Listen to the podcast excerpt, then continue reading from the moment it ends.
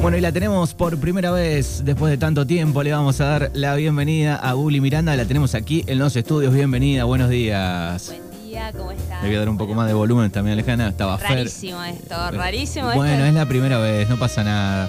de estar así en vivo, en vivo. Bueno, siempre aquí. por teléfono desde que arrancó eh, el año pasado era.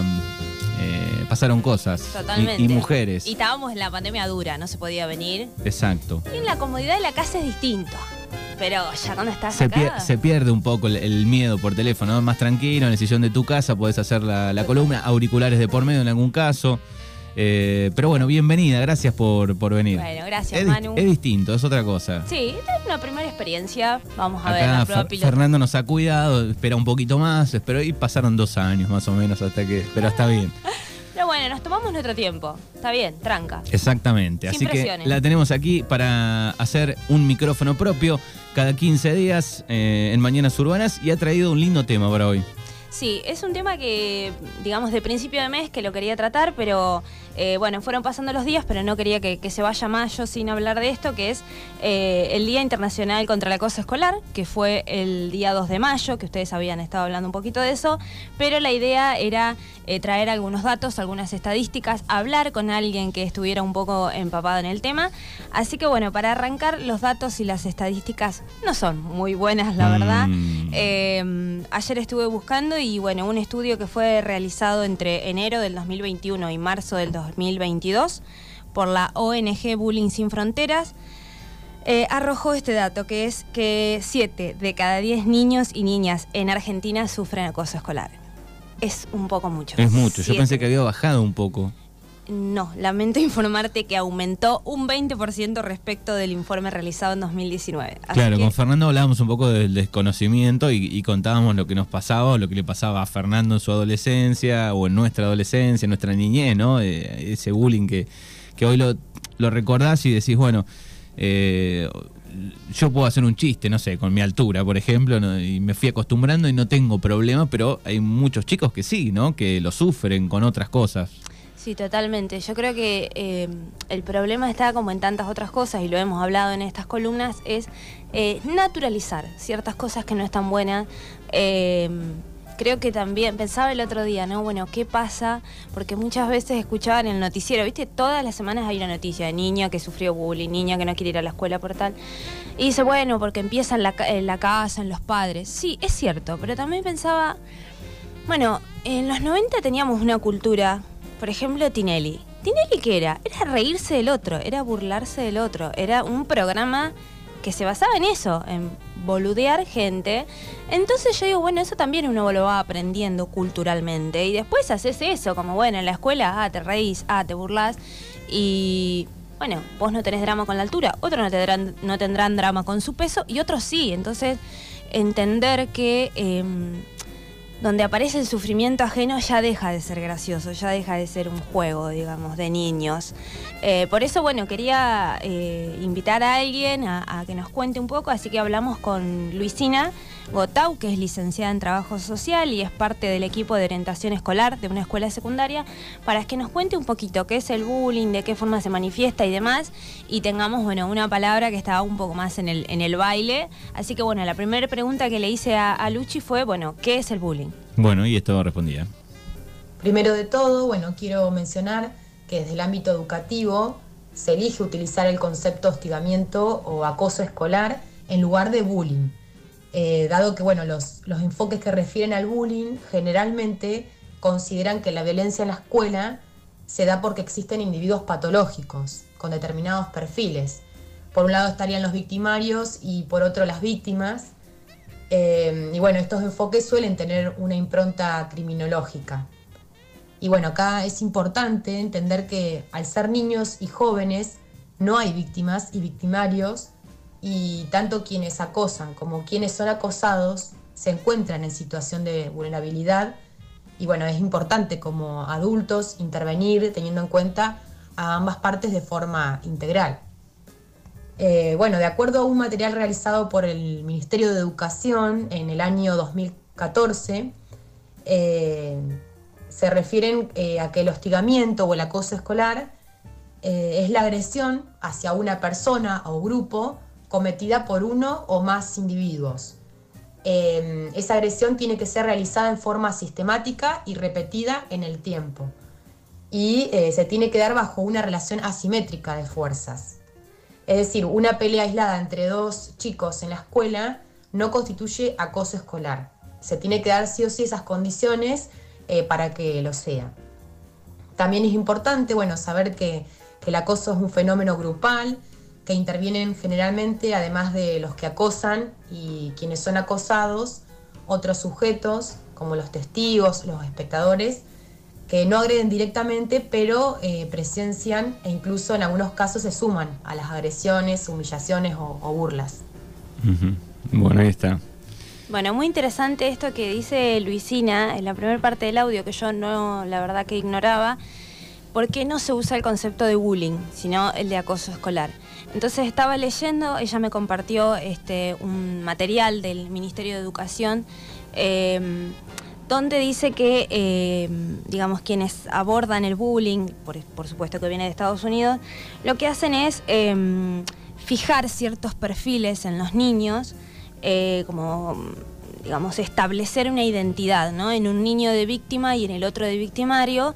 Y se cuestiona esto porque puede ser una práctica estigmatizante para los sujetos, sobre todo cuando estamos hablando de sujetos que están en plena formación, como son los niños y los adolescentes, y porque aplicar estos perfiles que fijan identidades sería... Eh, ignorar o desconocer las posibilidades de transformación que tiene la educación en la construcción de subjetividades individuales y colectivas. Por eso se busca ahora llamarlo acoso escolar y no bullying porque eh, implica algo más colectivo, otro abordaje un poquito más... Eh, más amplio. Más amplio, claro, sacando eh, como que es el niño el problema porque esto.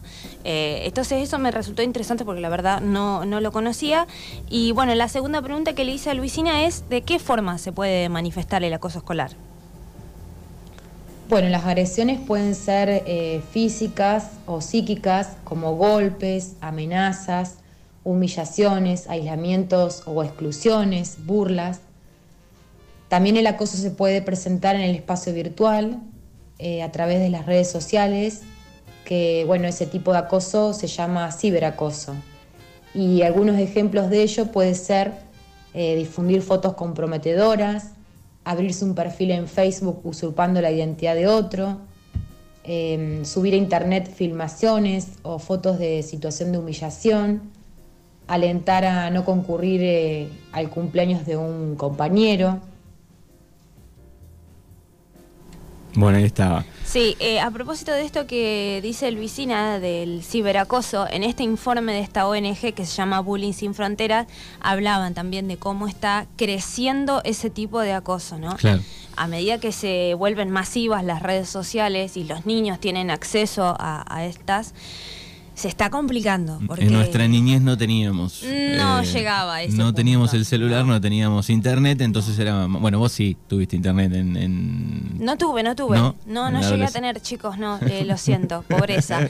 Eh, tuve internet cuando me mudé a La Plata, que vivía en una pensión y estaban todos ahí como, che, pongamos internet, pongamos internet, pero nunca tuve acá en Regueira y era como como que si tenías internet, una re suerte. Bueno, pero vos agarraste, claro, ese primer tiempo de que empezaba a haber conexiones de a poco. Yo agarré todo. Agarré el teléfono a ruedita, agarré, agarré todo. Viste, la generación pasó por todo y ahora los smartphones. La... Bueno, esto que, que este problema, digamos, de...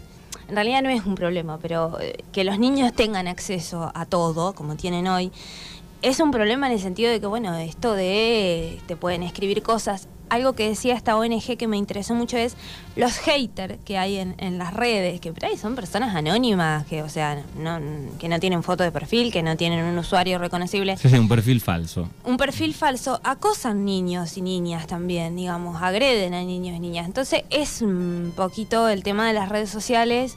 Eh, lo que va pasando y, bueno, eh, esto, hay, hay que... Leyendo este manual pensaba, bueno, hay mucho laburo para hacer desde... Sí, digo, y pensaba, digo, bueno, en, muchos casos el control de las redes desde la casa, digo, supongo que debe ser medio poco, ¿no? O sea, porque en algún momento, digo, dejan a, los chicos con el celular, están jugando, sí, todo, pero bueno, en algún momento...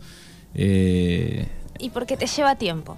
eh, yo este, en una, así, una cuestión familiar eh, hice la propuesta de, bueno, que tenga, pero que bueno, vos, digamos, madre, tenés la contraseña, controlas, no tengo tiempo. Control parental. Claro, no tengo tiempo para controlar todos los que pone todo, claro, y es cierto, o sea, hay que, y los chicos hoy están como constantemente, así que es, es un tema y, que cada quien verá cómo lo maneja con sus hijos y sus hijas, em, pero bueno.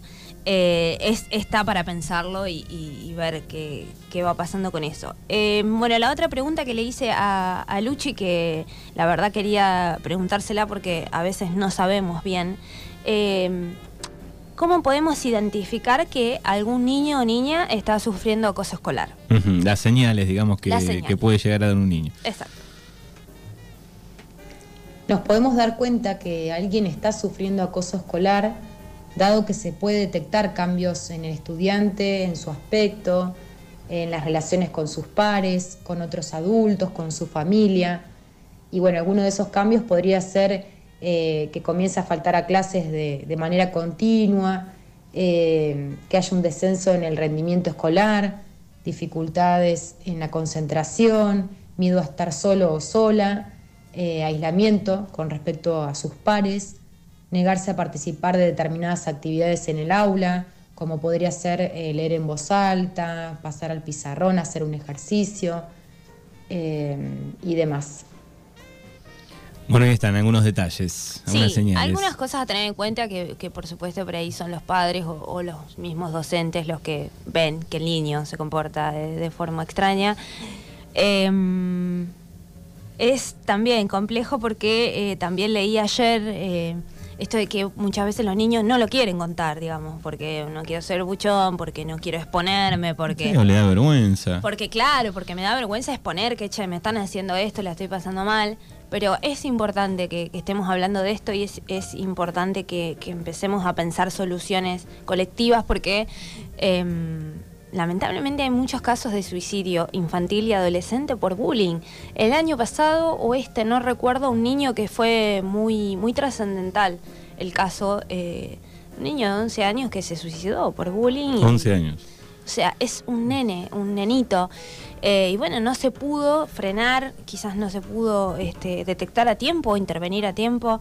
También ayer encontré... Em, algo bastante atípico, que era un fallo de la justicia condenando a un colegio católico eh, platense a una indemnización eh, por un adolescente que había sufrido muchísimos años de acoso. Eso era, era bastante insólito, era la primera vez que se, que se dictaba un fallo de ese estilo. Entonces digo, bueno, vamos cambiando.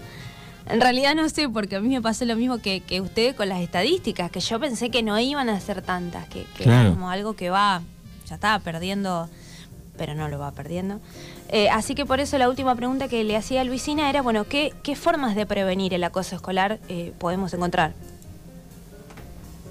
Para prevenir el acoso escolar, eh, desde la escuela se puede desarrollar determinadas intervenciones, como podría ser estar atento ante lo que le sucede a los alumnos, habilitar y sostener canales de diálogo con ellos, promover la escucha, la confianza, el respeto, la cooperación desestimar la discriminación bajo cualquier pretexto, incentivar el debate de ideas, el disenso y los acuerdos, trabajar de manera conjunta con los alumnos sobre los acuerdos institucionales de convivencia y promover su participación eh, justamente en los consejos institucionales de convivencia, en los centros de estudiantes. Em, bueno, también trabajar de manera articulada entre los actores institucionales y las familias y em, tener en cuenta como eje principal en estas intervenciones a la ESI, eh, a la educación sexual integral, eh, a la perspectiva de género y de derechos humanos. Bueno, ahí está. Algunas de las maneras, de las formas de, de prevenirlo. Interesante lo de la ESI, ¿no? Que siempre hemos hablado, que volvemos a insistir sobre esto porque eh, mucha gente piensa que la eh, educación sexual integral es enseñarle a tus hijos e hijas a usar métodos anticonceptivos. No es solo eso. Ayer buscaba unos programas de la ESI, eh, del Ministerio, y se aborda la emocionalidad, se abordan los cuidados, se abordan un montón de cosas que también son fundamentales para prevenir el acoso escolar, porque si, si hablamos del respeto, si hablamos de la diversidad corporal, sexual, es posible que uno, pueda eh, ampliar su- sus, eh, sus concepciones y respetar al otro y entender que no somos todos iguales y que eso no es motivo de, de- de burla, de discriminación, de acoso. También algo que me resultó interesante es, bueno, ¿qué pasa con los niños que son hostigadores, no? Bueno, son niños que posiblemente están buscando un lugar en ese grupo que no encontraron y bueno, digamos, eh, voy a ocupar este, eh, que, que se juegan muchas cosas en realidad, ¿no? Desde lo individual, desde lo personal, desde lo... Y ahí está lo importante, digo, que haya, no sé, en este caso un, un gabinete que, que trabaje con, con este tema, ¿no? Acá hay algún par de mensajes donde, bueno, este, hablan de, de algunos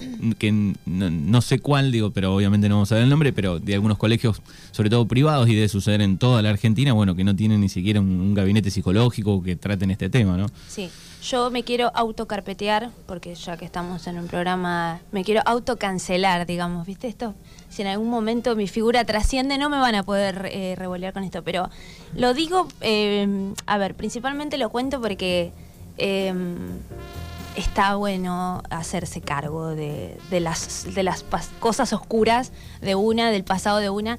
Yo hice bullying cuando era chica. No, pero a ver, yo pienso rápidamente, también me hicieron, cuento la historia que me decían enano, que me quejé, pa.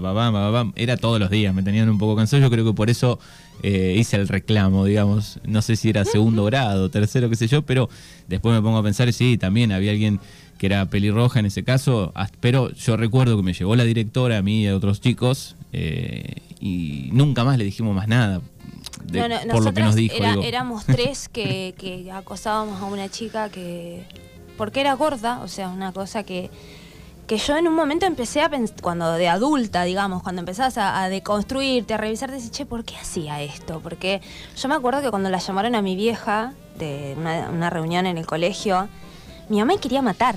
¿Por qué estás así? O sea, ¿por qué estás haciendo esto? Claro. Porque, claro, yo después revisaba, es cierto, mi mamá no, no me. Digamos, obvio que un padre no le dice a un hijo, anda, hace esto, pero si vos tenés una madre o un padre que todo el tiempo se están riendo de los demás, que se están burlando de todo el mundo, y vas a es- aprender es, como eso. normal. Mi mamá no lo hacía, pero sí yo tenía muy naturalizado que mi papá era así, muy de hacer chistes con todo el mundo, sobre su cuerpo, sobre... Y no se hablaba de esas cosas. No se hablaba. En ningún lado, Después- ni en los medios, ni en la casa. Y después era pensaba normal. en Tinelli, digo, claro, nos criamos con un tipo que estaba a, a- a la hora, digamos, eh, la hora de oro de la televisión, porque era a las 9 de la noche, te sentabas a comer, ponían Tinelli, que sostenían su programa haciendo burlas de los demás, porque ponían, no sé, esos cosas de talento. Y siempre venía uno que no tenía ningún talento, que y era para reírse todo el tiempo de esa persona. Y vos decís, claro, uno naturaliza esas cosas. Eh, y lo curioso era que, eh, lo, lo- lo- como que nada, la, la- la acosábamos, le hacíamos cosas y después la piba se cambió de colegio. eh, me agarró como un día así de adulta de che, si le pido disculpas y después pensé, capaz que esta chabona ya lo anuló eso de su vida y yo se lo vengo a traer otra vez. Lo reflotás. si está escuchando y sabe quién es, le pido un montón de disculpas. Bueno, y digo, todo el mundo debe hacer un ejercicio y- o lo puede hacer y, y seguramente eh, todos hemos hecho bullying en algún momento. Y si no lo niñez. hicimos, éramos cómplices, ¿viste? Que esa es otra. Nadie decía los nada. que no se meten o los que hacen risitas, los que nadie interviene para decir Lo sí, sí, muchos veían y no decían Y ya nada. en el secundario sí, en el, en el Instituto San Martín había como una política más de enseguidita te ubicaban, ¿viste? Los, los Claro, no, yo también recuerdo, y te digo que fue segundo o tercer grado, nos llamó la directora, éramos cinco o seis, eh, había varones y mujeres eh, Sí, mezclados, Nos, re- nos retó bien la directora. Y yo creo que de ahí, qué sé yo, nos me, me quedó esa charla en la dirección de, Sí, de la total. escuela a, mí, 7. a mí me pasó en el secundario, cuando la primera conversación en el secundario, de hecho, bueno, hay que ser respetuoso con los demás, no importa que no piensen como uno, fue como, uh, una ubicada. Eh, al- otro dato que, que quería comentarles, porque me recontra llamó la atención de esta ONG Bullying Sin Fronteras, era eh, digamos, una pregunta que era, bueno, ¿por qué le hacen eh, bullying a los niños y por qué a las niñas? Bueno, o por qué acosan en el colegio a los niños y a las niñas. Eh, y era el treinta y pico por ciento de los varones recibían acosos por eh, ser flojos en educación física. ¿Qué? O sea, y ahí era como lo que venimos hablando en esta columna siempre, ¿no?